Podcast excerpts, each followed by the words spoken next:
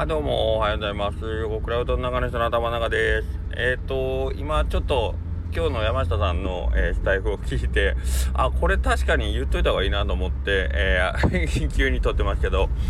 そうなんですよね。えっ、ー、と、うどんのくんの、そのユルバスでのその表示の、その、順列が、えっ、と、昨日からその、今までずっとうどんのくんが1位だったところが、え1番が大阪の、えー、ゆるキャラになって2番目の表示が、えーと、うどんの具になってるということで、えー、昨日の夜からそのうどんの具の選挙対策本部みたいなところで、えーとまあえー、デザイナーの岡谷さんもずっと懸念をしててこれって2位になったってことかなって、えー、順位と票数に関してはずっとハテナの表示のまんまなので実際がどうなのかちょっとわからないけど、えーと、非常に、えー、本部の方も、えー、いろんなことを考えてました、えー、まあもやもやするという 感じですよね。えーでまあ実際のところがわからないだけに何とも言えないけど、えーと、こういう、えー、状態になってるっていうのは一応証拠として残しておいた方がいいなと思って、えー、一応言ってます。えー、そうなんですよね。で投票がまだ未だにできるっていう状態もおかしいしただこれに関してはえっ、ー、と20日締め切って21日あ20日の18時に締め切ったとも投票できるなっていうのはあの気づいている方がたくさんいらっしゃって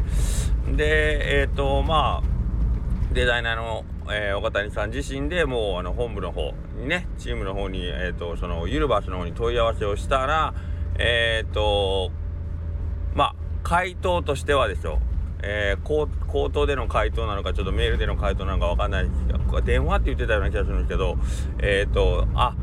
一応投票が今受け付けてるような、えー、表示は出てますけどもカウントされないようにしときますっていう返事でしたって言っててもう非常に不信感をね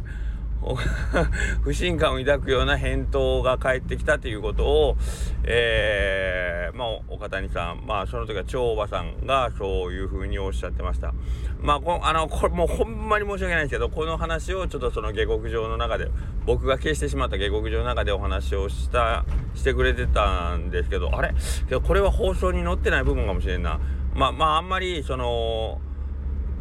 何て言うかな、えっ、ー、と、実際のところがわからないだけに、あのー、もう憶測でね、なんかこう、みんなを惑わすようなことを言ってもしょうがないなということで、もしかしたら放送には載せなかったのかもしれないけど、けどまあ、そういうのが疑われるという状態であるのはもう事実なので、あのー、まあ、得票が何票になったかわからないという、そのハテナになった時点で、えもう僕たちとしてはもうね、